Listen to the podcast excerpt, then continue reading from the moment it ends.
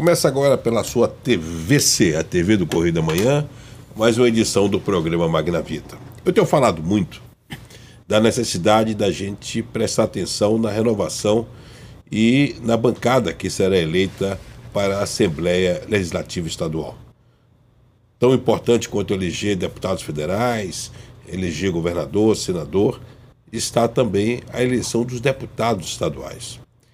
E hoje eu fiz questão de convidar para esse bate-papo um, aquilo que eu considerei é, uma fraternidade e um sucesso que eu vejo na vida política do Rio de Janeiro, que é a ampliação da presença da família Caiado. Eu tenho a honra de receber aqui o primeiro o mais velho, que é o Cláudio Caiado, ex-secretário da prefeitura, estreante agora na vida política como candidato a deputado estadual, e o seu irmão, o vereador e veterano Carlos Caiado, presidente da Câmara Municipal, vereador, deputado estadual e hoje engajado aí nesse pleito de ampliar a atuação do, da família na área política. Eu vou começar primeiro com o Caiado, porque você foi deputado estadual, estava deputado estadual, houve aí no, no final uma rearrumação de votos naquela questão da, do último pleito, você ficou, passou para suplência, mas você reassume o seu mandato de vereador e você assume também a presidência da Câmara, tendo sido muito bem votado no último pleito municipal. Como é que você vê essa entrada do seu irmão mais velho na vida política? Primeiro, Magna Vita, agradecer muito a oportunidade. Eu e o Cláudio Cado estamos aqui com você, que é o ícone do jornalismo. É, todo, toda vez a gente acorda de manhã, ou vê o WhatsApp, vê o jornal, sempre é uma referência para todos nós na vida pública, para poder ter as informações e nos nortear nas nossas ações. E falar do, do Cláudio Caiado não é só por irmão de vida, não. Ele, na verdade, faz parte da minha trajetória pública há muitos anos, inclusive ele trabalhou comigo na, na Câmara Municipal no meu primeiro mandato, né? me elegi vereador na época muito novo, tinha 22 para 23 anos, e ele me ajudou a planejar o meu mandato, e ele fazendo parte dessa trajetória, e recentemente, a convite do prefeito Eduardo Paz, assumindo a secretaria com muita relevância numa área que atinge aquela, as pessoas que mais precisam, o credenciou e o motivou, e o nosso grupo político, enfim, que o prefeito Eduardo Paz faz parte, decidiu de ter nesse processo de renovação com capacidade e experiência ah, para colocar à disposição da população na Assembleia Legislativa, como você colocou aqui. Então, acredito que é, a minha experiência também que eu tive como deputado estadual, eu acho que essa junção, ter no nosso grupo político alguém para poder defender a esfera estadual fundamental. Já temos aí a nossa nosso trabalho como vereador, né, que obviamente tem a esfera direta municipal, e ter um deputado eu acho que é fundamental para discutir em assuntos relevantes, sem dúvida alguma são diversos, mas a segurança pública e o saneamento básico, acho que é fundamental a gente ter um representante. Ô Cláudio, a primeira o primeiro obstáculo que você enfrenta é a má vontade do eleitor com relação à política, né? Sim. Quando você, aliás, você me confidenciou isso lá no Rock in Rio, que quando Sim. você vai pedir voto, a primeira coisa é demover a imagem quebrar, que, esse, quebrar o gelo. Me fala sobre isso. Primeiro, boa tarde, boa tarde, obrigado pelo convite, uma honra estar aqui. Eu que te acompanho há muito tempo aí, sempre lendo as suas matérias, para mim é uma honra estar aqui, então queria muito agradecer a participação. Realmente a gente tem aí uma, uma classe política muito criticada, né, mano? Então a gente fica realmente, primeiro, tendo que ultrapassar essa barreira de mostrar para a pessoa quem nós somos, de onde nós viemos, qual a nossa história, e para depois sim a pessoa nos olhar com outros olhos e nos dar a oportunidade de se expressar. Então, primeiro, a gente precisa quebrar a barreira do preconceito. Preconceito é uma coisa muito ruim em qualquer esfera, e as pessoas estão realmente com preconceito com a política que a gente está precisando quebrar e provar para as pessoas que tem gente do bem na política. Como é que é o, mais um filho da dona Jaci? Ela está ativa, né? Jusce. Tá. Dona Jusce, né? Sim. Ela está ativa na, na, política, né? Tá. Minha mãe é professora aposentada, mas, como eu sempre falo nos meus discursos, tudo na vida é política. né? desde uma sindicância de um prédio até uma escola, dar aula numa escola, ser diretor de uma escola. Outro dia ela convocou o pessoal do Península lá para fazer uma reunião. Ter um papo, o... exatamente, para apresentar as propostas. E minha mãe está atuante. Qual a idade sempre dela? Foi atuante ela, né? Minha mãe tem 70. Minha mãe, minha mãe... Ela foi um. Ela sempre foi um cabo eleitoral seu? A professora aposentada é servidora do Estado. Então ela sabe como é a essência da. como que o poder público interfere na vida das pessoas. Vamos falar de família. O, o, o, você perdeu o Cláudio, que teu, o é, seu, é o Xará, o teu pai, de uma forma assim muito repetida, foi muito cedo. Qual o grande o ensinamento que ele deixou para vocês? Acho que, primeiro assim, falar que até quando eu perdi, não só quando perdi meu pai, enfim, mas o meu irmão sempre teve um papel fraterno dentro de casa. Inclusive, assim, uma curiosidade, acho que poucas pessoas sabem, eu só fui candidato a vereador em 2004 graças ao Cláudio, no caso, ele, aqui, uhum. aqui, o nome do meu pai também era Cláudio, porque o meu pai e minha mãe era o contrário, era muito jovem para poder ser candidato. Foi ele que bateu firme na mesa lá dentro de casa, falou: cara, é o sonho dele, tem que ser. O garoto é vocacionado para isso e foi isso. Mas o maior legado que, que, meu pai deixou, sem dúvida alguma, é ter, ter caráter, é de você ter, é, ainda mais na vida pública, sempre buscar ter muita ética, transparência e ser amigo das pessoas e você ser a mesma pessoa, né? E você possa atender a todos indiferente de qual classe que seja, ter muita humildade.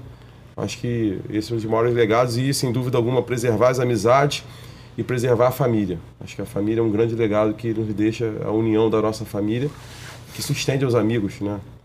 O Claudio, como é que foi segurar o bastão e virar-se o chefe da família de uma hora para outra? Assim? É, na verdade, Magravito, meu pai é insubstituível, né? A gente consegue é, é, ocupar um espaço de tentar ajudar por ser irmão mais velho, mas substituir é impossível. Cada um tem a sua identidade, né? cada um tem a sua maneira de ser. Mas o maior ensinamento que meu pai deixou, e que a gente tem que tentar levar isso para a política, sempre fala, é se colocar no lugar do outro.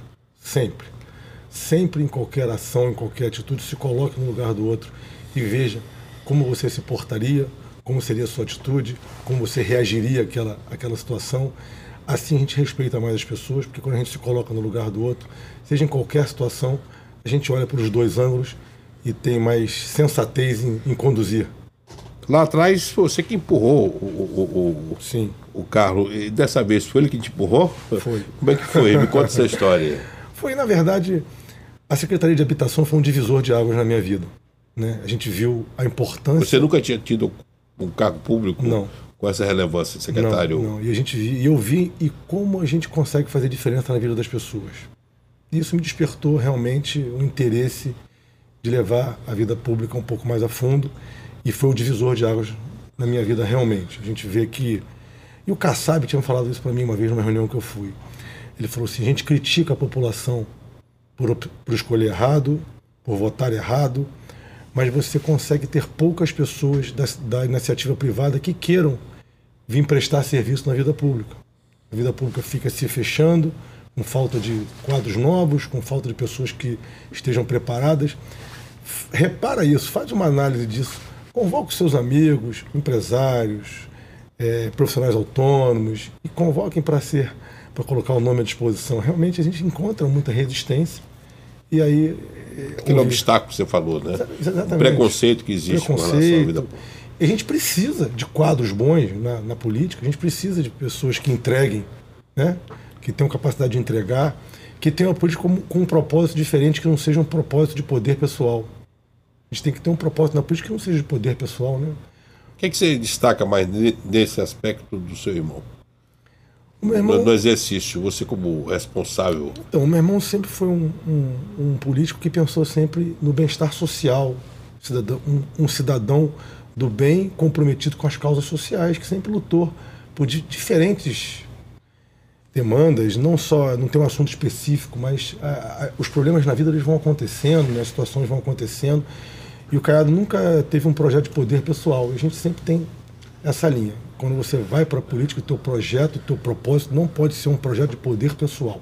Tem um irmão ficha limpa que nunca se envolveu em escândalo, tem uma, ah, uma é carreira muito... política com P maiúsculo, isso lhe dá muita responsabilidade Sim, também. Eu, né? eu, falo isso no meu discurso todo. A responsabilidade é grande, mas é uma condição sine qua non, que num país como o nosso a gente precisa ressaltar mas o certo era nem ressaltar esse, essa qualidade, né? Ser honesto é uma, É, um, é o básico. É o básico. E aí, como é que é?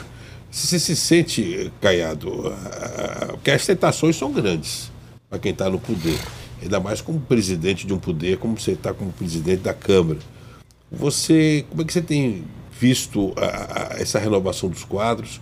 E é, é, como, seu irmão, como o seu irmão colocou muito bem, o fato de ser é, ficha limpa, não ser ficha suja, deveria ser pré-requisito para todo mundo, não exceção, deveria ser a regra. Né? É, virou virtude, né? Mas na nossa cabeça, obviamente, é obrigação. E encara a política, como eu sempre encarei, Magna Vita, como um sacerdócio.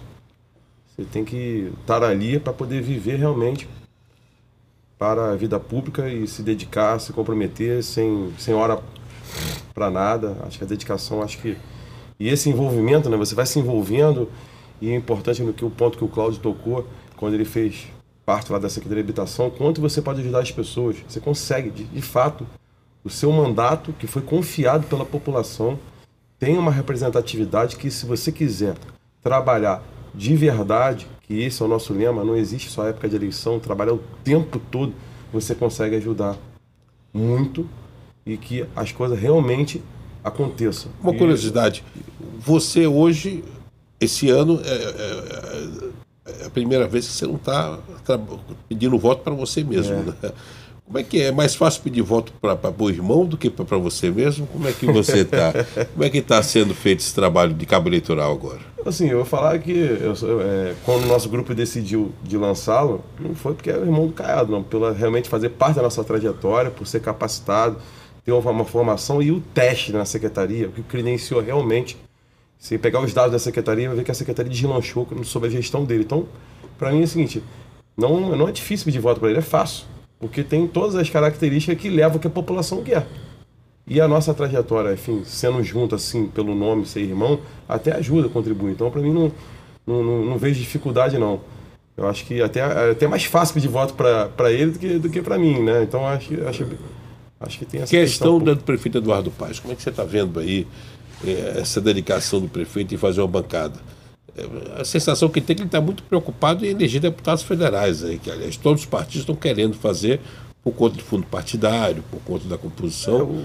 mas o, o, legislativo estadual é importante. Como é que o, o, PSD Bom, vai sair na, na, questão do estadual? O Eduardo assumiu, né? Enfim, o Eduardo Paz, não estou falando do prefeito, ele assumiu a função de presidente estadual do partido, na qual que ele teve que fazer um planejamento e todos os partidos, pela nossa legislação eleitoral, se resume a realmente eleger mais deputados federais, porque envolve fundo partidário, televisão, representatividade de emendas de bancadas para os seus estados. E a dedicação, sem dúvida alguma, foi bem aliada a nível federal. Mas ele, como presidente estadual, ele não deixou de. de o Cláudio pode até falar melhor do que eu, porque é do mesmo partido que ele, hoje, né? E participou das reuniões e se dedicou muito à nominata estadual também. Hoje tem uma nominata, inclusive, com grandes Você quadros. se manteve no DEM, né? Tem o Luiz Paulo Correia da Rocha, que é um grande quadro, está lá, por exemplo. Você se manteve no DEM ou você está sem Não, partido? Estou sem partido você está sem partido ainda, né? Estou sem partido em função que o meu partido sempre foi um único, o DEM, né? Só tinha mudado de nome PFL e teve a fusão do PSL é, com o DEM e que virou União Brasil. Então hoje estou sem partido. E vamos aí no futuro e analisar, juntamente com o grupo político, com o próprio, com o próprio Eduardo Paes. Você chegou a ser lembrado para ser candidato a vice-governador. Como é que você resistiu? Sim, não teve nenhum convite oficial, mas é, eu acho que é, existem fases na nossa vida pessoal e na minha casa, eu publiquei, na minha vida pública. É, eu publiquei uma foto até do Eduardo conversando que... longamente. Teve uma conversa de uma hora, quase uma hora dos dois, Eduardo e o Cláudio Castro, agora no Rock in Rio. Tá? Eu até fotografei essa conversa, fotografei, botei os dois juntos. Como é que você vê? A gente fica feliz de ser lembrado o nome, né? Mas eu acho que a gente, como, como eu falo, assim, como eu faço parte de um grupo político, a decisão não cabe só a mim, cabe um, um consenso do grupo, né? Que você tem que discutir e optar a melhor forma que acha. E eu acho que é muito legal, muito saudável, eles o tempo todo estarem conversando, não só no Rock in Rio, mas sempre o vejo e, e participo de algumas conversas, sempre no objetivo Você acha de ajudar que vai ter chance de, de estarem juntos no segundo turno? Acho que não acabou o primeiro turno ainda, né? tem que ver o que, que vai acontecer. O, o, Eduardo fez, tá, enfim, junto com o grupo político, fez uma aposta de apoiar o Rodrigo Neves. A questão então, assim, da habitação. Está muito no, início ainda, né, é. Para saber se. Vamos ver. Acho que. A questão da habitação é, é, é, é, uma questão crítica. Como é que foi a sua atuação lá na Secretaria?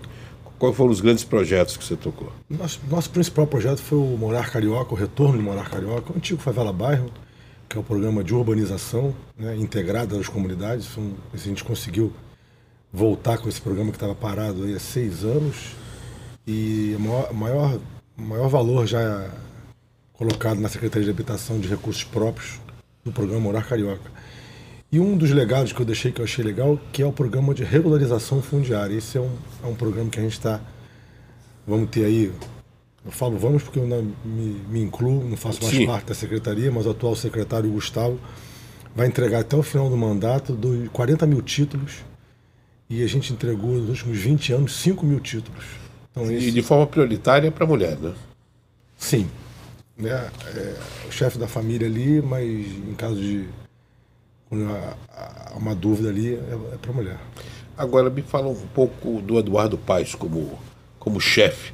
Ele, ele acordava de manhã cedo? Como é que, como, é, Sim, como, é, como é que era o expediente do... do prefeito Eduardo Paes, sem a gente aqui entrar em ideologia política, mas como gestor, Eduardo é um cara muito presente, sempre Ele chega na prefeitura às sete da manhã.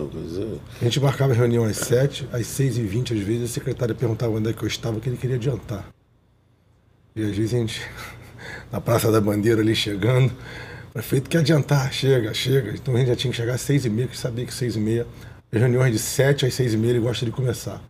Então é um, é um prefeito muito presente, que olha as contas todas com lupa. O prefeito tem detalhe do detalhe de qualquer secretaria. E quando você conviveu com ele, é, é, e está no outro lado do balcão, você como empresário, você passa a compreender melhor as dificuldades que tem na gestão pública? Sim, a gente, claro, quando a gente senta do outro lado do balcão, a gente vê as vantagens e desvantagens dos dois lados do balcão. Mas continuo achando que a gente precisa ainda contribuir para desburocratizar algumas normas, algumas, alguns processos do setor público. O Estado, como é que você vê a questão habitacional do Estado em si? Nós estamos precisando produzir habitação, né? A gente está ainda com um déficit habitacional grande, né? Eu, sem falar do, do, programa de urbanização, mas eu tenho rodado alguns municípios. Fui a Três Rios, fui a Paraíba do Sul, fui a Petrópolis, fui a Secretário, fui a Porciúncula, fui a Barreçai, do Noroeste, Resende. A gente precisa de produção habitacional no estado inteiro.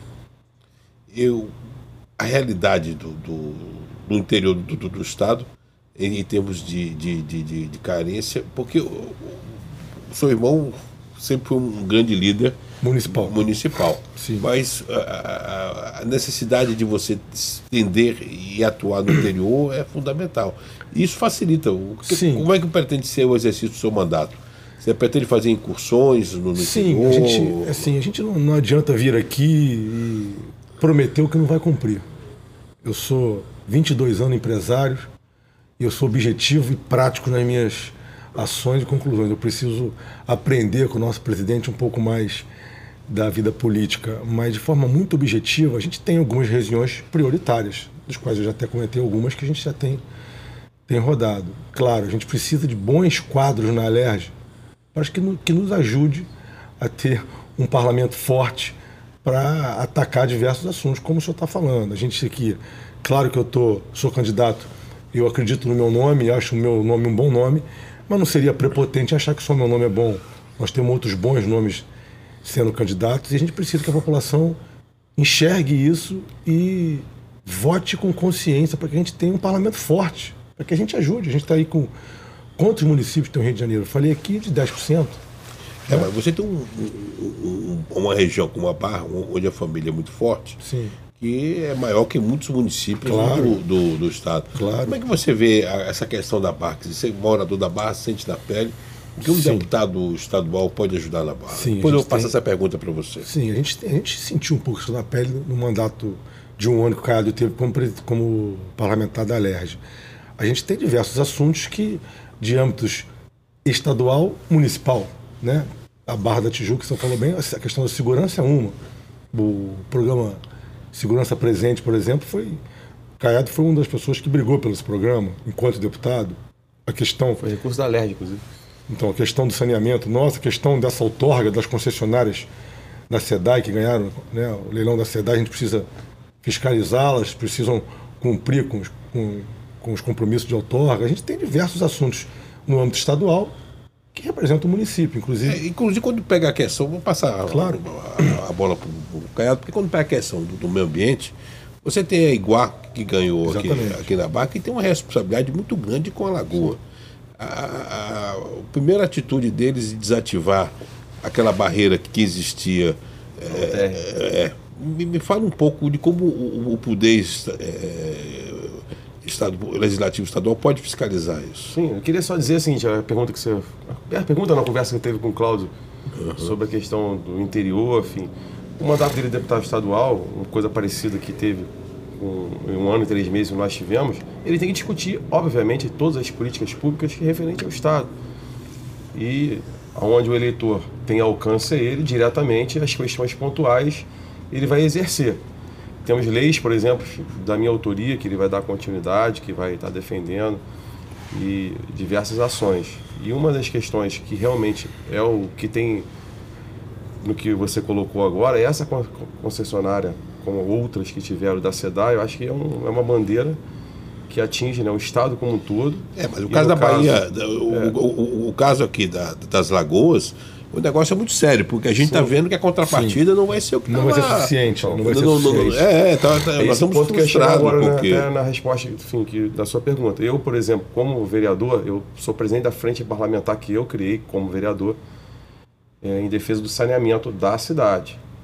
E no caso, a gente se reúne a cada 15 dias, uma vez por mês, dependendo até com a Iguá, para discutir isso. Né? E algumas agências públicas foram- foram feitas nas regiões. E de fato a gente precisa ter um deputado estadual para poder cobrar de uma forma mais enérgica para que a contrapartida, inclusive, para nesse parênteses aqui, quando eu fui deputado estadual, existe em curso. E cobrar das agências, Então, né? Porque exatamente. Ah, agora, no, no caso é, de água é, é GESA, né? A Genesa, né? Eu ia chegar agora nesse ponto exatamente. Quando eu fui deputado estadual, um ano e três meses, consegui, através da comissão de saneamento que eu fazia parte da Alerj, assinar um termo de ajuste de conduta, que hoje chama termo de compromisso, mas era TAC, né? Com a Gernesa, SEDAI, Rio Águas e a Alerj, que eu fui testemunha, na qual existe várias medidas obrigatórias a serem feitas a curto, médio e a longo prazo. E quem vai ser obrigado hoje? A Iguá, a cumprir. A Genersa que vai fiscalizar, sim, mas quem vai fiscalizar mais ainda do que a Genersa é o Ministério Público, que está assinado o documento. Hoje a responsabilidade é da Iguá. Mas a gente precisa de um deputado estadual, e no caso a gente tem limitações até mesmo por ser vereador, para que de fato esse termo de compromisso que foi assinado seja cumprido. Inclusive, queria até te remeter depois para você ter isso. Sim. É, foi um, um livro que foi que nós assinamos com várias medidas e que se trata de tudo. Inclusive se trata de uma É, lei. mas a Iguá tem pulado fora de responsabilidades Sim, da, da, fora- da, da, da SEDAI. E isso tem fora- sido um erro. As outras concessionárias, a- a- Águas do Rio não, menos, mas a Água do Brasil e Iguá estão se achando que o jogo começou agora. Mas se ela como pular se- fora, vai ser igual aconteceu na época. Por que que o emissário submarino saiu? Vocês todos aqui recordam, o emissário submarino só saiu porque, na época, o então governador Garotinho assinou um TAC com o Ministério Público. Ele assinou um TAC. E se fosse descumprido, quais são as punições que o Ministério Público está escrito? Retenção de verbas, multas altíssimas. Então, E no caso desse, quais são as, as Ah, punições? a mesmas. Só que assim, eu não tenho aqui, eu- depois eu te, eu te envio quais são os valores das multas, quais são É, o de- ah, detalhamento os, você os tem. detalhamentos. Mas você não acha que o Cláudio, com, com esse jeito durão dele, ele vai ser um bom cobrador lá na Leste? Porque, Sim, já me cobra muito, porque, pô, é, lá. porque é, quem, é da, quem vem da iniciativa privada tem um poder de, de, de fogo é, objetivo um pouco. Mas... é mais abrupto nessas coisas, né? Tem que cobrar. E esse negócio de saneamento, essa questão de saneamento é uma defesa, cara. Tem que É, ser. a Iguá que tem sido, Iguá- a Iguá é. tem sido uma decepção. Para emitir conta de luz, Precisa, de é. conta de água, au- aumentar a conta de consumo. São rápidos. São rápidos. Agora, Exatamente. Eles estão muito atrasados. Nós temos um grande potencial aqui na, na, na região da Barra da Tijuca, a questão do, do- do, uh, o turismo lagunar. Que a lei, a lei é minha, inclusive. Pois é, Transporte lagunar. o transporte lagunar. E está aí. A gente não está vendo nenhum resultado prático com relação o transporte lagunar, a relação que você está falando sobre Iguá, nós tivemos reuniões há um mês atrás sobre realmente da verba para fazer a despoluição das lagoas. Só foram destinados 220 milhões de reais. E a gente sabe que lá atrás, em 2015, quando foi licitado, era 600 mil reais. Depois o dinheiro acabou que, que não ocorreu. É um dos embates que o Cláudio vai ter que ter, com a ajuda do governador que foi eleito, para que essa verba tenha um entendimento. Porque a Iguá fala que o Estado tem que contemplar o restante do recurso. E o Estado fala que não, que é igual. E só foi destinado 220 milhões de reais. E nós temos em curso não só a questão ambiental, como também o transporte, que é fundamental aqui para a região. Águas do Brasil também tem dado dor de cabeça. A questão de Niterói, a questão de Petrópolis, a questão da região serrana, Águas do Imperador é, é um serviço que deixa sempre a desejar. Como é que você vê, Cláudio? esse papel, você como deputado, futuro deputado estadual. Cláudio, sabe? meu xará, eu sempre repito a mesma coisa, a gente precisa de, de parlamentares atuantes. E sem rabo preso, né? Exatamente. Pode Exa ter rabo exatamente, preso. atuante. O que as pessoas esperam do representante é atuação. Aqui a gente vai debater diversos temas que nós estamos precisando evoluir, de uma forma geral, e atuação. Tem alguns assuntos que a gente tem maior conhecimento, outros menos, que a gente precisa. Tem que ter um bom gabinete, né? Exatamente. Montar uma equipe. Né? Exatamente. É assim que funciona um administrador. Aliás, o, o, o, teu irmão tem sido mestre em descobrir talentos, né? Sim, a gente sempre. Aliás, o subprefeito da Barra é Muito tua, né? É, Sim, foi uma indicação Rafael. dele, o gabinete do rádio. É o que eu sempre falei no setor privado. Eduardo me tomou ele. Então, sempre falei do setor privado e do setor público. O setor privado é entrega. Se você não tiver entrega, o concorrente entrega por você e te toma o seu cliente. Toma... Como você pretende fazer prestação de conta do seu mandato? Sempre, como, como prestação de conta que o nosso vereador faz. A cada seis meses a gente tem que prestar conta. Eu costumo fazer uma analogia brincando: no setor público, a contratação é o voto. Se eu for contratado no dia 2 de outubro, eu preciso prestar serviço do meu contrato. Não é verdade? Exatamente. E eu tenho que prestar conta do meu contrato para tentar ser contratado quatro anos depois. No seu mandato como presidente, dois vereadores já foram degolados, né? O Jairinho e agora o Gabriel. Me fala desse processo de purificação na Câmara. Sim. Primeiro, assim, uma das motivações que a gente teve quando assumiu a presidência, realmente o momento mais difícil da cidade. O servidor sem receber 13 terceiro salário e, e, o próprio salário em dia. E a gente montou é, na gestão mudamos algumas funções que a gente achava importante para deixar a Câmara mais transparente, mais confiável para a população. E montamos uma agenda. Tinha umas pessoas encruadas lá que tinham umas agendas paralelas que você teve muita dificuldade para mexer. Hein? É, mas nós mandamos, montamos uma agenda legislativa. Acima. Ah, e ao mesmo tempo. Acima de nome, CPF, agenda. Assim, a gente, a gente mudou algumas diretorias, trouxendo pessoas que, na nosso visão teriam mais capacidade de gestão e para deixar a Câmara mais leve, mais, menos burocrática, mais transparente e que pudesse dar um, da mesma forma que o Cláudio, assim, quando eu falo ele, que sempre me trocou muita ideia, na gestão pública também como se fosse privada. Diferente que o gestor privado vai gerar o lucro e o nosso é a satisfação da população e tratar os eleitores como se fossem realmente um cliente. Então a gente montou na Câmara ali é, uns quadros que leva a Câmara a ter hoje, inclusive, a Câmara, o parlamento mais produtivo do Brasil.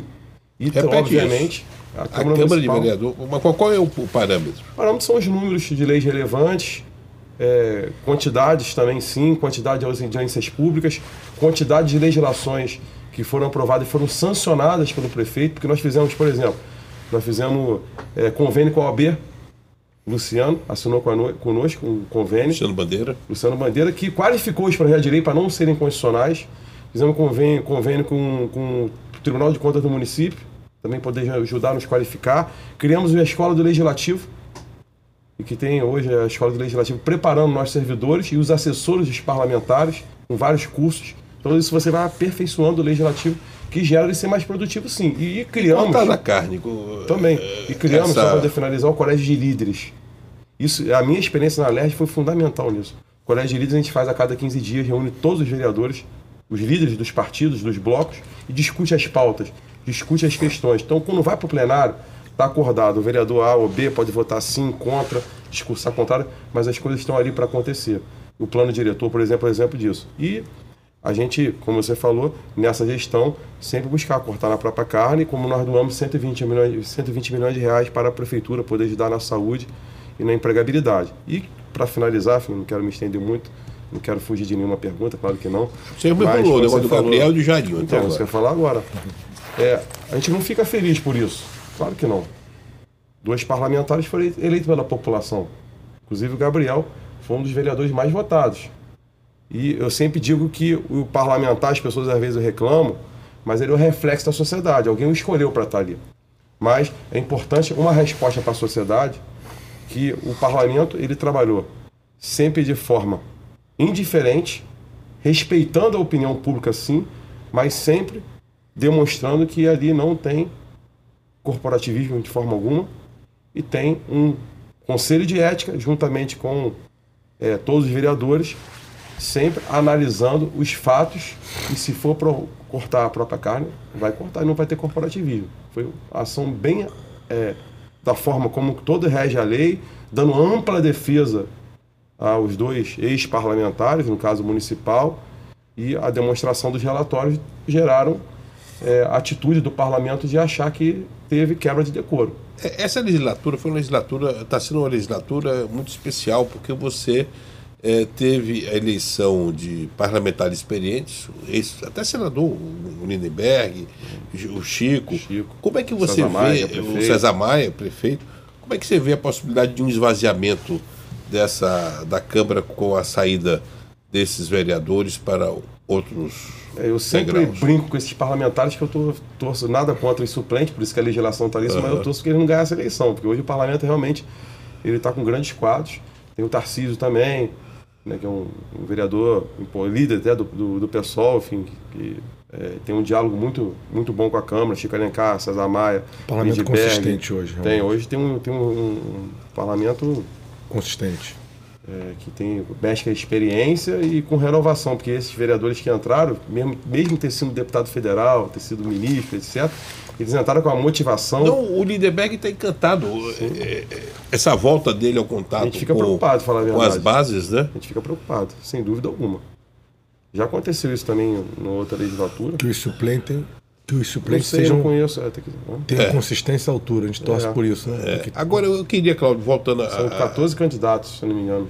14 candidatos da Câmara dos Vereadores. Pode ter uma renovação. A Laura Carneiro, por e, exemplo, e no meio, e no meio, e no meio do, do, do, do, do mandato, praticamente. Quer é, dizer, quer dizer, você vai ter um, um, um, novo desenho.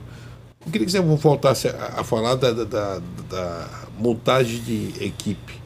Como é que você pretende montar a sua equipe no seu gabinete, sendo eleito? a gente vai usar os quadros que a gente precisa para os temas que a gente procura atender, como a gente fez no, no mandato do, do Caiado, sempre ajudando, sempre indicando. A gente precisa entender. Eu, eu tenho feito muito isso, Cláudio, tenho estudado muito sobre os temas, alguns temas.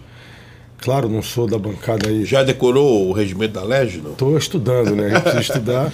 Mas a gente precisa montar uma equipe forte, uma equipe que carregue o nosso mandato para dar resultado que a população quer quando a pessoa vota, que eu, vou repetir, está votando, está acreditando em mim, está me dando um voto de confiança, está é, me tá- contratando. Você está entrando numa lege renovada, porque Sim. O, o, o, papel do André Siciliano na presidência da lege, eh, esses últimos anos, a, a, depois de tudo que a lege passou, hoje você tem a, a lege fazendo política com P maiúsculo. Sim. A questão do, do impeachment, do impeachment do, do, do, do Witzel, a Leste teve uma atuação ímpar, inclusive os seus colegas, futuros colegas, provavelmente, é, que foram membros da comissão especial, foram elogiados pelos desembargadores, Sim. pela conduta, pelo voto. Isso, isso também dá responsabilidade isso a você. Né? De, de, esperança também e de responsabilidade. Que a gente, mas o que a gente quer é isso.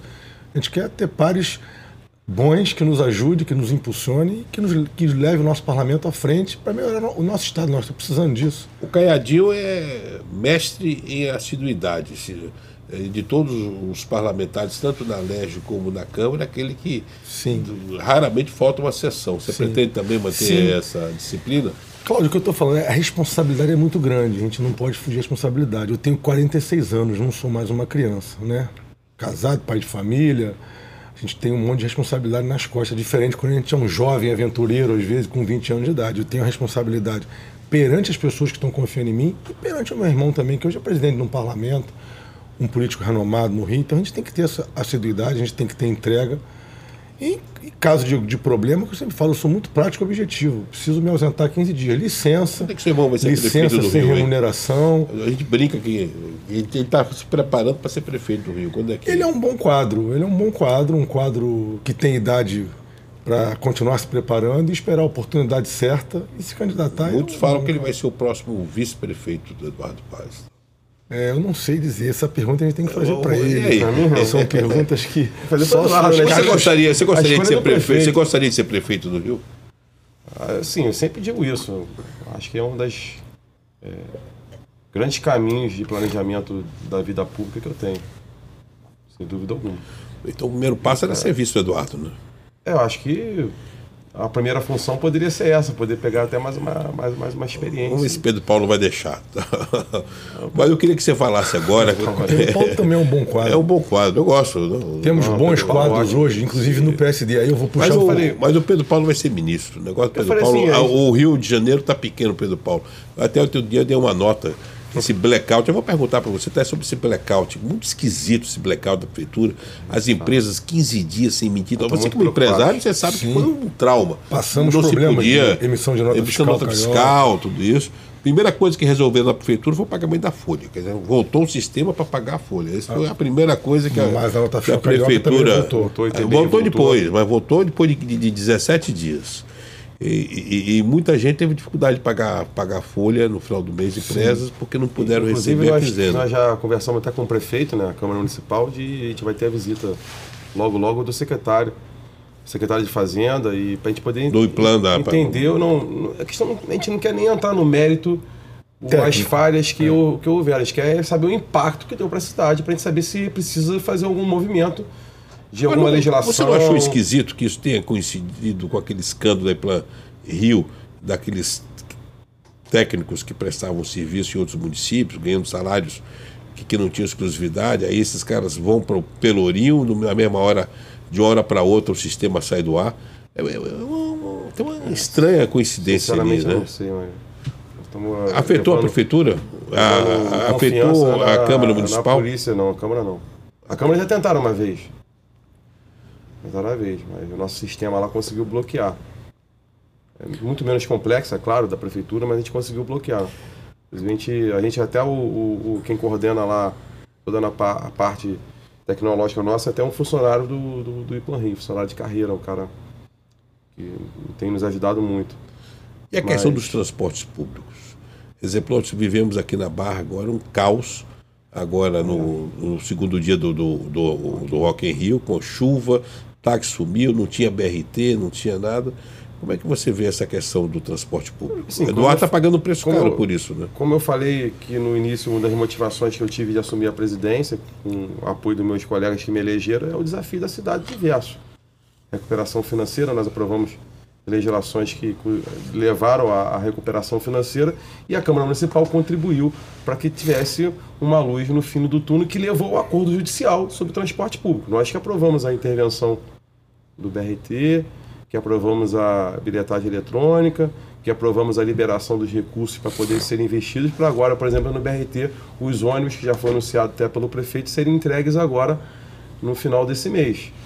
E o acordo judicial que, que deu as linhas perante essas legislações que foram aprovadas na Câmara e discussões a cada 15 dias aqui com a Secretaria de Transporte e a Comissão de Transporte que levou esse acordo. Mas você, você conseguiu dar trans- você conseguiu dar transparência na Câmara. Você acha que não está faltando transparência na Prefeitura? Porque eu- eu- eu- esse caso mesmo do, do blackout, nota fiscal, tudo isso, pô, a Prefeitura demorou. A gestão de crise do prefeito foi uma, um desastre. Eu ia falar uma merda, mas foi um desastre essa gestão de crise. Da, da- a falta de comunicação. Você tem criado uma transparência. Na, na- é fundamental ativar isso? Ah, tem, tem que até perguntar para o prefeito isso, né? Mas o que eu vi é o seguinte, nós acompanhamos, por isso que o secretário vai estar lá para falar o impacto. Mas o prefeito, assim, é, passou para como um todo que foi muito complexo. Uma operação complexa. Nunca imaginar que isso fosse acontecer. E todas, todo dia, reuniões, sete horas da manhã, ele fazendo com todo o secretariado, mas é, nos preocupou muito sobre essa questão. Acho que realmente tem que ser feita uma reavaliação das ações é, necessárias para que a gente tenha um retorno E Nós estamos chegando ao final da entrevista, eh, voltando à questão do transporte, você tem aquela questão da questão dos bilhetes intermunicipais. Isso tem muito a ver com, com o legislativo estadual também. Como é que você vê? Porque hoje você não tem só o Rio, é um grande rio, quer dizer, o, o- o- o- a, a região metropolitana. eh, Não você só o tem. transporte, uma das coisas que assim, a gente sempre discutido muito com, com o Cláudio, a gente fazia, agora está no período eleitoral, né, mas antes do período eleitoral, a gente fazia reuniões semanais sobre a interlocução dos municípios, e no caso, no, caso meu, a cidade do Rio de Janeiro, com o Estado, em vários aspectos, questão do transporte, questão de escola, por exemplo, municipal, quando a criança sai do, Saúde? do ensino Saúde, então. do ensino fundamental vai para o ensino médio como que é. A maior demanda que nós políticos recebemos é por onde meu filho vai estudar no Estado. A gente tem que conversar nisso. A integração do município com o Estado é fundamental em todos os setores. Então, Saúde, quando você tem o, o- o- E- o- transporte, sim. parlamentar com essa capilaridade que o Cláudio vai ter, então isso, isso ajuda muito. Então, Sem dúvida. você. A gente, só voltando, só, muito você falou do Rock in Rio, a gente precisa bater na tecla do metrô até Alvorada. Isso é uma pauta que a gente precisa lutar. Não tem, uma- não tem explicação para a gente não brigar por uma. É, pelo menos o, o VLT, né? o- o- você ter o- não só a extensão do, do metrô até Alvorada, mas o- o- o- os trilhos. Sim. o- o- o- se nós tivéssemos adotado o, o sistema do VLT aqui na Barra da, da, da- da Tijuca, sem particularizar muito, ah, hoje você não teria parte dos problemas que você enfrenta no modal do BRT. Sim. O E, metrô a- da Alvorada é muito bom. E transporte é logo na. e o, Mas eu queria só- a, a Alvorada é um, é um grande vetor de, É, de Transcarioca, Trans- um monte de local. que Mas eu queria dizer assim, assim, em relação ao Rock in Rio, a gente participou um pouco, um pouco dessa discussão. Inclusive, eu achei até, é, por parte da Secretaria de Transporte, que ela se colocou pelos problemas que o BRT estava vivendo, que não poderia tirar já os ônibus existentes, que são poucos para a população que os ônibus chegam agora. Toda a operação foi feita, inclusive, com os ônibus contratados pelo Rock in Rio. né? E é uma operação muito difícil, porque a gente teve também, a gente estava até discutindo isso ontem, problemas também com a questão do tempo, né? Começou a chover, então as pessoas que começaram a deslocar todas juntas. Sim, ou Foi um efeito manada, ou- efeito manada, manada e Outra- colapsou. Muito Exatamente. complicado, muito complicado. É, mas eu acho que aí. Tentou até um sistema diferente, né? Com tag para facilitar o trânsito, dar o direito para os moradores, isso, assim, ao ao conhecimento aqui de todos. Acho que foi uma, feita uma discussão semanal sobre isso, mas mesmo assim acho que é complicado. É. Bom, Caiado, muito obrigado pela sua participação. Eu queria. Vou encerrar com, com, com- com você como presidente da Câmara, mas eu vou passar aí as, as câmeras da TV Correio da Manhã para você, Cláudio. E também essa entrevista ela vai também ser transcrita para o Correio da Manhã, edição É, impressa, e também para o Jornal da Barra, que é tem Sim, um sim. berço de vocês Sim. aqui. Eu, sua mensagem aí para o nosso. te falar. Aproveita Primeiro- a, a leite da verdade lá e Sim, fala primeiro, direto. te agradecer pela participação, fundamental. A gente está expondo, tá, as pessoas nos ouvindo. E pedir para as pessoas ressaltar a importância que é o voto no dia 2 de outubro, o voto consciente. 80% das pessoas não sabem quem vai votar para deputado estadual ou para deputado federal. 40% das pessoas saem de casa no dia 2 de outubro sem ter o seu voto decidido. Então isso para nós é muito difícil e muito triste, por às vezes a gente confiar em alguém que a gente nem sabe quem é, por um papel que pegou no chão ou por alguma propaganda que a gente não sabe a veracidade daquela propaganda. A gente precisa eleger representantes que realmente pensem na política de forma pública e não um projeto, um propósito pessoal de poder. Então eu venho aqui pedir, ressaltar a todos a importância que é votar consciente, eleger um parlamento forte no dia 2 de outubro, para que a gente possa conseguir avançar com o nosso Estado. Bom, eu gostei muito, Cláudio. É importante mostrar que seu voo próprio, que você tem identidade, Sim. que você tem bagagem, que você teve essa experiência no, no- no executivo. Sim. Aliás, são, são dois candidatos que estão aí ligados aos irmãos. O, o irmão do Márcio Pacheco, candidato a deputado estadual também, e, e você, irmão do Caiado. É, é muito importante que, a gente pense no legislativo estadual. Está se pensando muito no governador, no Exatamente. senador, e Mas estamos mas esquecendo. Pacheco, o deputado é muito preparado. Foi deputado vereador com ele, Pois é. deputado com ele. E comandava a CCJ lá, Comissão de Justiça e Redação, muito bem. Eu, toda quarta-feira eu estava lá, assíduo, como você falou. Pode perguntar para ele. Agora vamos lá, a, a sua despedida também e, e, sobretudo, esse nosso reencontro aqui. Aliás, você precisa voltar aqui para poder a gente falar de problema da cidade. Hoje eu, eu, eu, quis aliviar um pouco a barra do Eduardo. É, por causa do irmão mais velho. É, por irmão mais velho e tal, mas, mas a prefeitura está precisando, a gente faz uma autópsia aqui na, na, questão municipal aí. Aliás, convidar o prefeito também. O prefeito está me enrolando aí. Já disse que viria aqui até hoje não. Eu ia combinar com ele, vem os dois poderes aqui. O... Eu já entrevistei o, o governador, eu já entrevistei o, o, presidente da República, o prefeito do Rio aí. o chefe do Poder Legislativo e o chefe do Poder Executivo. É. Inclusive, vamos falar dessa pauta legislativa que nós aprovamos. Isso é verdade. o parlamento, no caso, né, ele é independente, mas foi muito harmônico e essa independência nossa, a gente marcou muito a nossa história nesses dois anos aí quase. Aprovando é. as legislações então, e fazendo as modificações todas necessárias nas legislações. É, aqui eu faço a confidência. Você tem uma doçura do trato pessoal, mas não deixa de perder a altivez no comando, você conseguiu dar uma identidade e uma marca, tanto que seus pares, eh, essa liderança que se exerce hoje no, na Câmara Municipal, as diferentes legendas, é fruto exatamente de ouvir, e, e, não apenas ouvir, mas botar em prática a defesa do legislativo. Sim, e, e o pedido de voto para o seu irmão? E, e pedido isso, de voto não pode pedir. Muito, mas dá mais um tempo aí, já que você tocou esse ponto, é, é importante. A nossa presidência colocou assim, independente, da prefeitura, claro que é harmônico, inclusive deu uma, nós damos a voz para todos os parlamentares, seja quem faz parte da base do governo, quem é oposição, quem é independente. Pela primeira vez, muitos políticos gostam de falar isso, na história da Câmara, nós tivemos a esquerda ocupando presidência de comissões permanentes importantes que nunca tiveram. No urbanismo, por exemplo, nós temos uma presidente, a Tainá, que é do PT, na saúde. Aliás, a Tainá é uma revelação, essa é, menina. Mas é da esquerda, assim, é, que nunca teve isso. E na saúde, vereador. o vereador Paulo Pinheiro do PSOL, por exemplo, é presidente da Comissão de Saúde. Então, por que, que eu estou falando isso? E em vários outros exemplos eu posso dar aqui.